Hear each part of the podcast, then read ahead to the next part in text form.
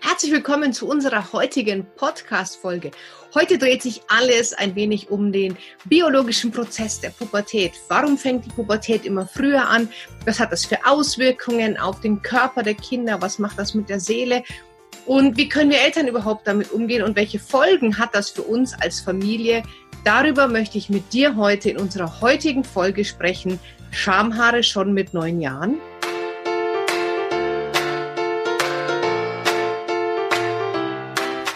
Herzlich willkommen beim Pubertät Überlebenstraining Podcast, dem Podcast für alle Eltern mit Kindern ab 10 Jahren. Mein Name ist Kira Liebmann und bei den Pubertät Überlebenstrainings helfe ich Eltern, die Pubertät ihrer Kinder zu überstehen, ohne dabei wahnsinnig zu werden. Vor ungefähr 150 Jahren hat die Pubertät mit 17 angefangen.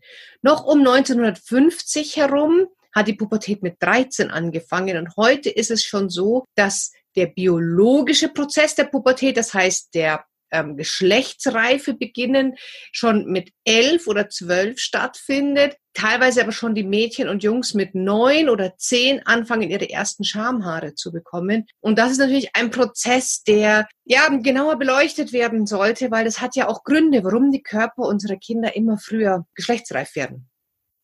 Und zwar Pubertät heißt ja im Endeffekt, dass der Körper sich aufs Kinderkriegen vorbereitet, ganz platt gesprochen. Und zwar Pubertät heißt, okay, der Körper verändert sich jetzt so, dass wir zu dem, weswegen wir eigentlich auf dieser Welt sind, ist uns fortzupflanzen, unsere Spezies am Leben zu erhalten, dass wir dazu in der Lage sind.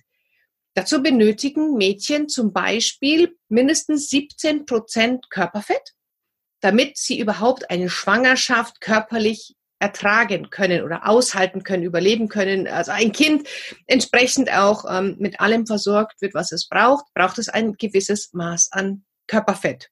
Und daher ist es nachgewiesenermaßen so, dass zum Beispiel Kinder, die übergewichtig sind, vor allem Mädchen, die übergewichtig sind, früher in die Pubertät kommen, was einfach teilweise auch damit zu tun hat, dass der Körper merkt, oh, okay, da ist jetzt genug Körperfettanteil vorhanden, dann kann dieses Kind jetzt schwanger werden. Das Gegenteil davon ist zum Beispiel, wenn man magersüchtig wird und sehr, sehr, sehr ins Magere kommt und da über weit unter dem Körpermassindex bleibt, ist eines der ersten Sachen, die ausbleiben, ist der Zyklus.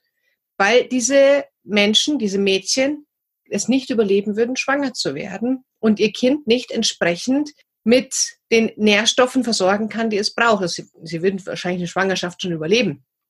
Aber das Kind werde nicht mit den ganzen Nährstoffen, die es braucht, versorgt. Und deswegen schaltet der Körper erstmal die biologische Funktion der Fortpflanzung ab, was dann auch den Zyklus zum Erliegen bringt.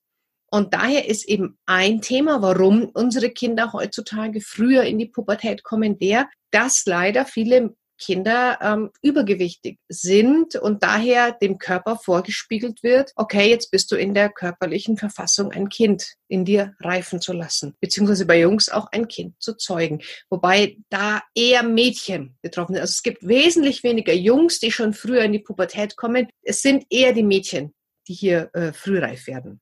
Das Zweite ist, dass es sehr viele hormonelle Wirkstoffe in Pflegeprodukten gibt, die wir Mütter entweder über die Haut oder über die Nahrung aufnehmen und damit diese, das Hormonsystem unseres Babys im Bauch bereits verändern. In sehr vielen Kosmetika sind hormonelle Wirkstoffe drinnen. Es gab jetzt eine Studie von der Uni Berkeley, und zwar wurden da drei Stoffe getestet, und zwar Phthalate, Parabene und Phenole. Und man hat dann 1999 und 2000 hat man den Müttern Urin abgenommen, hat dort den Anteil der Stoffe untersucht. Dann, äh, als sie ein Kind bekommen, als die Kinder neun Jahre alt waren, hat man wieder angefangen, auch hier im Urin weiterhin zu vergleichen, wie ist die Konzentration von diesen drei Stoffen und hat dann geschaut, wann fängt die Pubertät an. Das wurde mit über 35.000 Testpersonen gemacht. Die genaue Studie verlinke ich dir natürlich sehr gerne in den Show Notes. Und die hat eben gezeigt, dass eine hohe Konzentration an Parabenen im Urin der Mutter und der Tochter dazu führen kann, dass die Geschlechtsreife früher anfängt, dass die Geschlechtsorgane früher reifen. Das hat man auch bei Jungs festgestellt. Und das heißt auch Jungs haben früher, äh, sind früher die geschlechtsreif geworden. Die Hoden haben früher zu wachsen angefangen, wenn eine hohe Konzentration von Parabenen sowohl bei der Mutter als auch bei dem Kind im Urin zu finden war. Da gab es also tatsächlich einen direkten Zusammenhang. Ohne jetzt hier zu sehr auf diese Studie einzugehen, die kann natürlich jeder nochmal nachlesen, wenn er das möchte. Das heißt, diese Phthalate und Parabene und Phenole beeinflussen das Hormonsystem der Mutter und die gibt das natürlich weiter an das Hormonsystem der Kinder. Genauso ist es mit allen Mikroplastiken, die in der Nahrung, in der Kosmetik, überall eigentlich zu finden sind. Auch die beeinflussen das Hormonsystem. Allerdings ist das Problem, dass es fast keine Menschen gibt, die nicht damit ähm, belastet sind und man deswegen gar keine Vergleichspersonen hat. Wie wäre es denn, wenn wir das nicht hätten? Aber auch hier ist an, vor allem leider in Tierversuchen nachgewiesen, dass eben Mikroplastike auch einen Einfluss auf unser Hormonsystem haben. Es äh, wurde festgestellt, dass Kinder, die sehr viel tierisches Eiweiß, sehr viel tierische Produkte, Milch, Joghurt, Fleisch zu sich genommen haben, im Gegensatz zu Kindern, die diese Eiweiße eher aus pflanzlichen Produkten gewonnen haben, die Kinder mit tierischen Produkten, mit tierischem Eiweiß ernährt worden sind, sieben Monate früher in die Pubertät kommen im Durchschnitt als Kinder, die sich den Eiweißbedarf mit pflanzlichen Produkten gedeckt haben. Also auch hier geht es natürlich darum, dass man über das Fleisch und die Milch sehr viele Hormone zu sich nimmt, die die Tiere bei der Fütterung bekommen, dass sie gesund bleiben, Antibiotika, dass sie schneller wachsen, dass das Fleisch besser schmeckt und so weiter und so fort. Und die natürlich auch in uns aufnehmen, sowohl wir Mütter vor, in und nach der Schwangerschaft und auch die Kinder, während sie ja, im Wachstum sind und deswegen eine Beeinflussung des Hormonhaushaltes hier stattfindet. So, das sind jetzt so ein paar Gründe, warum die Pubertät früher anfängt, aber was, was heißt das denn genau? Also das eine ist, was heißt das für das Kind? Für das Kind heißt es, dass es zum Teil tatsächlich wirklich seelisch Not leidet. Denn wenn ein Kind bereits mit zehn Jahren einen Büstenhalter tragen muss, wenn bei den Jungs sich bereits mit elf Dinge verändern, die sich bei anderen Jungs nicht verändern, dann fühlt sich dieses Kind anders und ausgeschlossen und Kinder können brutal sein. Und wenn die eine Zehnjährige in der Umkleide beim Sport schon leichten Busenansatz hat und die anderen noch nicht, ja, dann wird die begafft und ah, was hast du da und wieso wachsen dein Busen schon und kann sich auch einfach als Außenseiter als nicht normal fühlen. Auch ist das Bild von außen für viele Kinder überfordernd, weil wenn wir sehen, das Kind ist groß gewachsen, da kommen schon die Brüste oder bei den Jungs vielleicht sind sie schon im Stimmbruch oder es entwickelt sich eine größere Muskelmasse, dann geht man auch als Erwachsener oft davon aus, dass sie seelisch genauso reif sind. Aber gerade am Anfang, sag ich mal so bis 15, sind unsere Teenager optische Täuschungen. Da sehen die außen schon aus wie langsam Erwachsene, aber im Kopf, da haben die noch Augsburger Puppenkiste. Da ist noch nicht hier viel mit erwachsenem Denken und reif sein und rational denken. Das geht ja gar nicht, weil unsere, die Gehirnstruktur der Teenager sich ja erst so mit 17 wieder hin zu rationalen Denken entwickelt. Das heißt, die sehen mit 13 schon aus wie zu meiner Zeit vielleicht mit 16, aber seelisch sind sie noch nicht so weit. Wir Erwachsene setzen voraus, nur weil ein Kind groß ist, weil es vielleicht Muskeln hat oder weil es auch Brüste hat, dass es genauso reif denkt. Aber das ist Quatsch. Die sind seelisch oft der körperlichen Entwicklung noch hinterher, werden aber damit konfrontiert, dass sie eigentlich ja, dass man von ihnen erwartet, dass sie sich so verhalten, wie ihrem, sie ihrem Körper entsprechen und dass man nicht sieht als Außenstehender, dass der Körper eigentlich eine optische Täuschung ist und es doch viel wichtiger ist, die Seele des Kindes anzuschauen. Das ist für viele Kinder tatsächlich ein Problem. Und wenn du auch so ein Kind zu Hause hast, was einfach schon sehr, sehr früh sich entwickelt hat, dann geh bitte nicht davon aus, dass das Gehirn sich genauso früh entwickelt, weil es ein rein körperlicher Prozess ist. Diese Hormonumstellungen, die Beeinflussung des Hormonsystems, des Hormonhaushalts hat keine Auswirkungen auf das Gehirn. Das heißt, nur weil die körperlich früher reifen, reifen die Gehirne nicht schneller. Das sind zwei getrennte Baustellen und als solche sollten wir die auch unbedingt sehen weil sonst die Kinder tatsächlich vor Aufgaben stellen, die sie noch nicht in der Lage sind zu lösen. Dann hast du da vor dir einen Kerl und du denkst, boah, Boxer, Bodybuilder, was auch immer, oder ein Mädel, was kein Türsteher der Welt nach dem Ausweis fragen würde. aber schmeiß den mal beim Mensch ärger dich nicht. Zwei Felder vor dem Feld raus, ja. Dann fickt er dir die Figuren vom Tisch und geht beleidigt in sein Zimmer. Körperliche Reife hat sehr wenig mit der seelischen oder kognitiven Reife zu tun. Und da mach vielleicht auch einfach dein Umfeld darauf aufmerksam. Auch stellt das gerade Mädels vor ein Riesenproblem, weil sie das noch gar nicht erfassen können, wenn sie, wie leider echt immer mehr Mädels, schon mit elf, elfeinhalb, gerade zwölf ihre Periode bekommen. Was das für Hygiene-Ideen ähm, mit sich bringt, dass man da was wechseln muss, sie sind vielleicht noch gar nicht groß genug und in der Lage, einen Tampon zu benutzen. Das heißt, es geht hier um Binden. Damit fühlen sie sich aber wie, als hätten sie eine Windel an. Ähm, man muss die auch wechseln. Das riecht vielleicht manchmal ein bisschen. Sie kommen noch nicht zurecht. Wo tue ich das dann hin? Das, natürlich können wir ihnen das zeigen, aber den Alltag müssen die alleine wuppen. Und dann sind die am Anfang der Pubertät. Das Gehirn ist Baustelle, da ist totales Chaos und dann müssen die auch noch mit der Periode zurechtkommen, mit den Bauchschmerzen, mit dieser Umstellung. Oh mein Gott, ich werde so allmählich zur Frau. Ich bin aber noch überhaupt nicht reif dafür. Also hier ist es auch wirklich wichtig, dass man da empathisch und langsam und einfühlsam auf die Kinder zugeht und mit denen umgeht und nicht einfach äh, davon ausgeht, dass sie das von ganz alleine hinkriegen, weil du schaust ja schon aus, wie als wärst du erwachsen genug, sondern hier einfach im Gespräch bleiben und schau dir die Seele deines Kindes an, schau dir die Gefühlswelt deines Kindes an, schau dir die geistige Reife an und dann entscheide, ob der Körper dazu passt oder nicht. Und nicht umgekehrt, der Körper passt, also erwartest du eine gewisse seelische, emotionale, kognitive Reife eben auch. Dazu kommt noch, dass unsere Kinder immer länger zu Hause bleiben. Die Schule dauert, dann kommt die Ausbildung oder vielleicht ein längeres Studium, dann wechseln sie vielleicht noch das Studium. Das heißt, die kommen mit 10, 11, 12 fangen sie an, in die Pubertät zu kommen, können aber erst mit 20, 22, 25 zu Hause ausziehen, weil auch in den Ballungsgebieten mittlerweile die Mieten unfassbar teuer sind und viele Eltern gar nicht mal noch eine zweite Wohnung finanzieren können, weil selbst ein WG-Zimmer heutzutage so viel kostet wie meine erste Studentenwohnung, als ich nach München gezogen bin. Und das stellt viele Familien vor eine Herausforderung, weil dein Kind wird erwachsen. Es nabelt sich ab. Es fängt an, sein eigenes Leben zu leben es geht eher zu den Freunden. Die Freunde sind wesentlich wichtiger für eine gewisse Zeit lang als die Familie. Alles ist uncool. Dein Kind überprüft passend die Werte, die zu Hause herrschen. Es rebelliert, es geht in die Opposition. Es macht einfach genau das, was es tun soll. Erwachsen werden, sein eigenes Leben machen, sich sein eigenes Bild machen, seine eigenen Wertesysteme schaffen. Und wir Eltern, wir versuchen immer länger an dem festzuhalten. Unser Kind eben nicht seine eigenen Entscheidungen treffen zu lassen. Nein, da bist du noch nicht alt genug, das kannst du noch nicht, dafür bist du noch nicht reif genug, das schaffst du noch nicht, ich vertraue dir nicht. Und wir klammern uns lange an unser Kind und unser Kind kämpft lange, dass es loslassen kann, weil bis es auszieht, einfach wahnsinnig viel Zeit vergeht. Ähm, wenn die erst mit 16, 17 in die Pubertät kommen, ziehen mit 20 aus, drei Jahre kriegt man irgendwie hin. Aber das sind zum Teil zehn Jahre, die dann zu einem Machtkampf verkommen, und beide Seiten sich wirklich V-förmig voneinander entgegen entwickeln. Dabei möchten eigentlich doch alle nur das Gleiche. Und zwar gemeinsam in Frieden leben. Wir Eltern, wir wollen für unsere Kinder immer das Beste.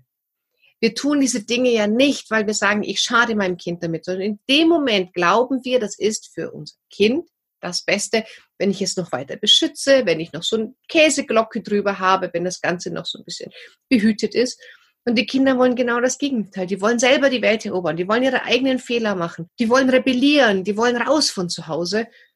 Und hier kann ich dir nur den ganz großen Tipp geben. Wenn du ein dauerhaft friedliches Familienleben möchtest, solltest du versuchen, dein Kind loszulassen, ihm in der Pubertät oder mit dem Beginn des Erwachsenwerdens und während des Prozesses des Erwachsenwerdens immer mehr Verantwortung übertragen, immer mehr Vertrauen übertragen erstmal, sag ich mal, so einen Vertrauensvorschuss geben. Okay, ich vertraue dir jetzt.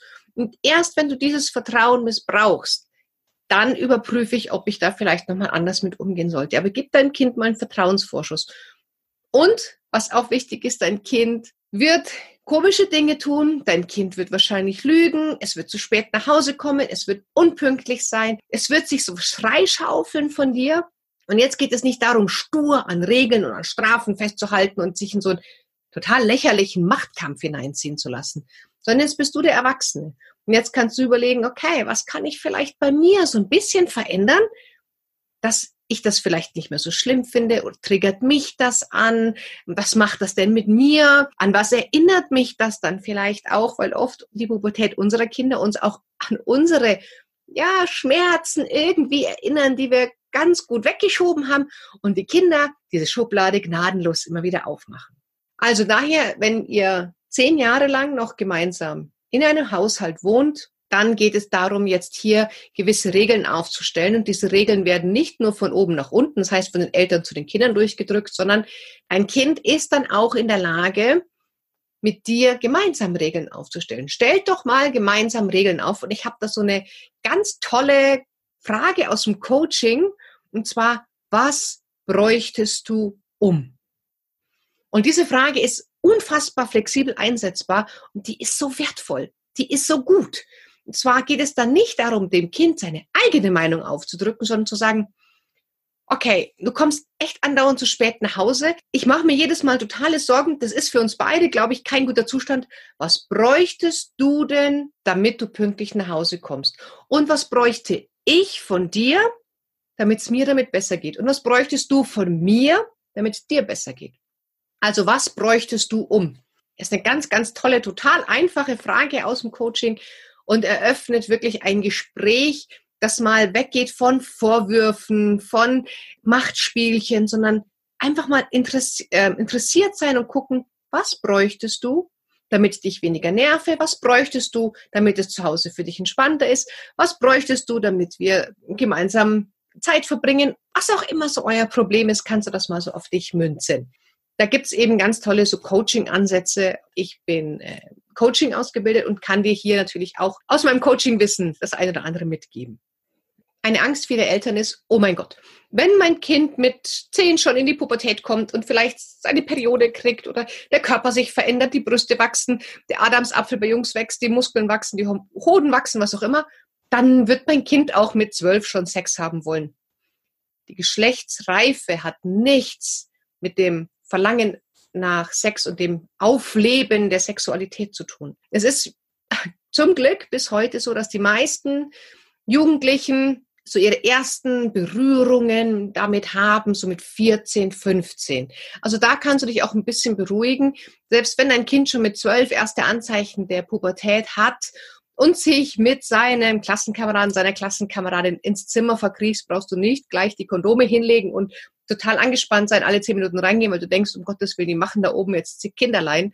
Das steht nicht im gleichen Verhältnis. Also so, der Sexualtrieb, das Sexualleben, der Wunsch nach Sexualität fängt nicht früher an, nur weil die Körper sich früher verändern.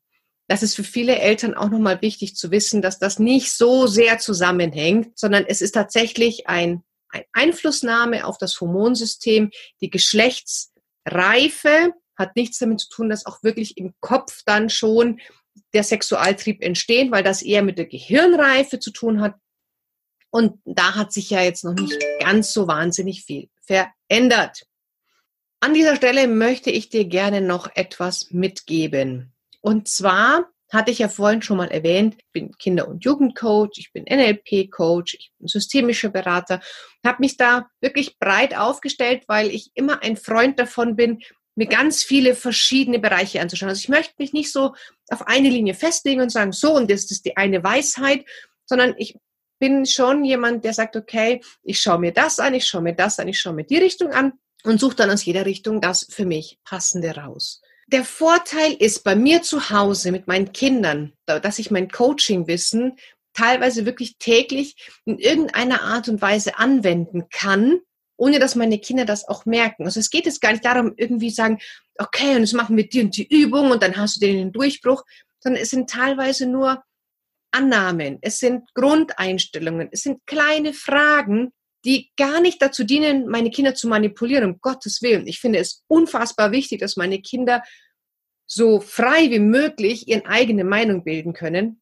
Aber es geht darum, ihnen aus dem Tal rauszuhelfen. Wenn meine Tochter total unmotiviert ist, was das Lernen angeht. Wenn mal wieder Streit ist mit einer Freundin und sie einfach da sitzt und ich mir denke, oh verdammt, wenn ich jetzt mein Coaching-Wissen nicht hätte, dann wäre ich total hilflos und ratlos und wüsste gar nicht, was ich machen sollte, was mich auch so blöd zurücklassen würde, weil es hätte so einen fahlen Nachgeschmack. So, so fühlt sich irgendwie blöd an, unseren Kindern geht schlecht und wir stehen da und können überhaupt nichts machen. nachdem ich merke, wie oft ich immer wieder so Kleinigkeiten nutze, um meinen Kindern das Leben zu erleichtern, wie gesagt, nicht manipulieren, weil das finde ich ganz schlimm, aber ihnen den Blickwinkel zu verändern, möchte ich gerne dir auch ein paar Hilfsmittel an die Hand geben. Ich weiß, dass es für viele da draußen eine Riesenüberwindung ist, zum Coach zu gehen. Entweder um sich selber coachen zu lassen oder um seine Kinder coachen zu lassen, bei allem rund um das Thema Erziehung und Familie. Es besuchen immer mehr Leute zum Glück Persönlichkeitsentwicklungsseminare und lassen sich hier weiterbilden. Aber wenn es so um die Familie geht, um die Erziehung, das ist so der heilige Gral. Und da geht's dann ganz, ganz tief. Und da ist die Überwindung tatsächlich sehr groß. Also viele, die mich kontaktieren, ist die Kuh bildlich gesprochen schon auf dem Eis.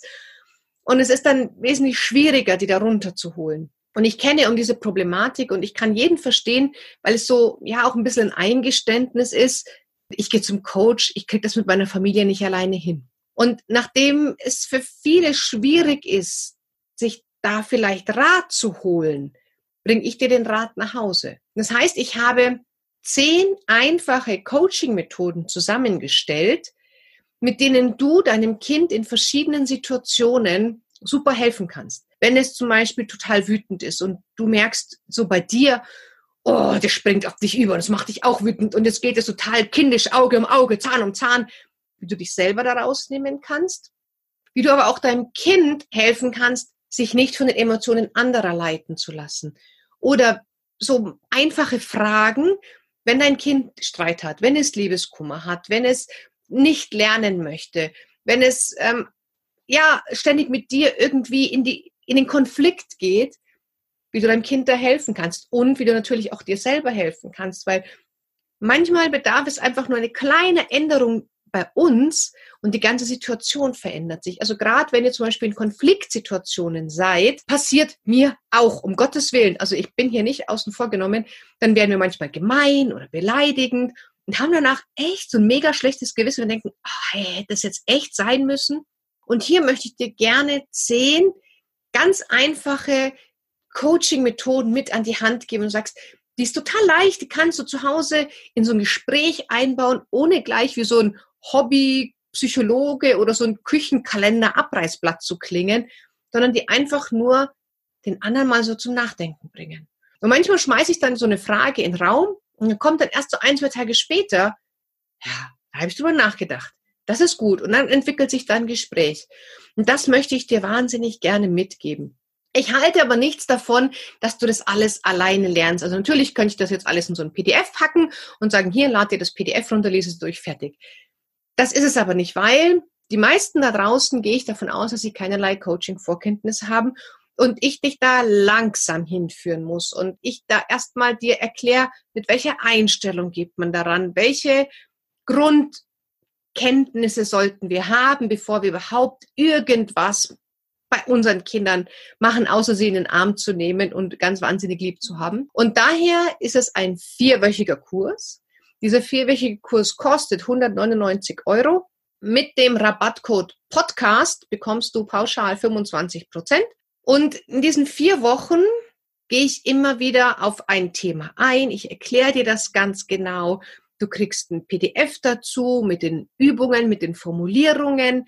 Du kannst das üben ganz, ganz wichtig ist mir hier auch der Austausch. Das heißt, wenn du das angewandt hast, wie waren deine Erfahrungen, wie ist es angekommen, ähm, hast du vielleicht noch Fragen dazu, deswegen vier Wochen. Du brauchst dazu technisch gar keine Voraussetzungen, außer ein Facebook-Account, das läuft über eine geheime Facebook-Gruppe. Und da kriegst du immer wieder von mir Lektionen. Ich bin auch zweimal die Woche live und sag, okay, was habt ihr für Fragen, was habt ihr für Erfahrungen? Du bekommst am Ende dann nochmal so ein PDF, wo alle Coaching-Tools drinnen stehen, wo alle Fragestellungen drin stehen, worauf muss man achten, wie könnte das in Übung aussehen und was mir ganz wichtig ist, ich mache Demo-Coachings. Das heißt, jeder Teilnehmer kann sagen, ja, ich hab, möchte da gerne in dem und dem Thema ähm, mich ein bisschen coachen lassen und dann machen wir das kostenfrei und stellen das als Demonstrationszwänge zur Verfügung. Das heißt, wir zwei führen das Gesprächs, wenn es jetzt um das Thema, weiß ich nicht, Glaubenssätze geht zum Beispiel. Ich werde das dann in der Gruppe Stück für Stück für Stück analysieren und sagen, da haben wir das gemacht, da kann man das so machen, da kann man das so machen, dass du einfach siehst, wie das so ganz einfach einzubauen ist. Also ich nehme mich da wirklich am patsche Händchen und führe dich da vier Wochen lang in das Thema rein. Und ich glaube, da kann man ganz vielen Eltern mit helfen, weil es gibt sehr viele Erziehungsratgeber. Und da kannst du natürlich nachlesen, wie es funktioniert. Es ist aber oft, finde ich persönlich zum Beispiel, total schwierig, das im Alltag umzusetzen. Du denkst dir so, ja, klingt total gut, aber irgendwie kriegt man es nicht hin, weil man dann selber noch so verstrickt ist, weil man vielleicht ja noch nicht die richtigen Gedanken dazu hat, was auch immer. Und deswegen ist es mir wichtig, dir eine gewisse Coaching-Haltung zu vermitteln, weil du als Coach das Ganze immer eher aus der Metaperspektive, also so abseits siehst. Das, das kann man aber lernen. Ja, und das würde ich dir wahnsinnig gern beibringen, dass du nicht zum Coach gehen musst am Anfang, sondern erstmal du der Coach sein kannst für dich und dein Kind, viel auch für dich. Und wenn du nach diesen vier Wochen sagst, okay, das war schon gut, Kira, aber irgendwie, mh, hm, bei uns ist es schwieriger, da bräuchte ich mehr Hilfe, dann quatschen wir zwar einfach nochmal im 1 zu 1 Gespräch und gucken, wie ich dir vielleicht weiterhelfen kann. Ich würde mich wahnsinnig freuen, wenn dir dieser Podcast gefallen hat, wenn du mir eine 5-Sterne-Bewertung auf iTunes dalässt und gerne auch mit Kommentar. Welcher Satz hat dich vielleicht ja beeinflusst? Welcher Satz, welcher Satz hat dich berührt? Gab es vielleicht irgendwas, womit du nicht einverstanden bist? Also ich bin auch immer für Kritik offen. Und ich danke an dieser Stelle an alle von euch, die mir so tolle E-Mails schreiben. Ihr glaubt gar nicht, was ich teilweise für wertschätzende und ähm, liebevolle E-Mails von euch bekomme, was der Podcast verändert hat, was es bewirkt hat zu Hause, was sich getan hat. Und an dieser Stelle möchte ich allen Hörern, die mir eine E-Mail geschrieben haben, die vielleicht auch keine Antwort bekommen haben, weil es manchmal ein bisschen untergeht, aber ich versuche wirklich auf jede Nachricht selber persönlich zu antworten. Vielen, vielen Dank.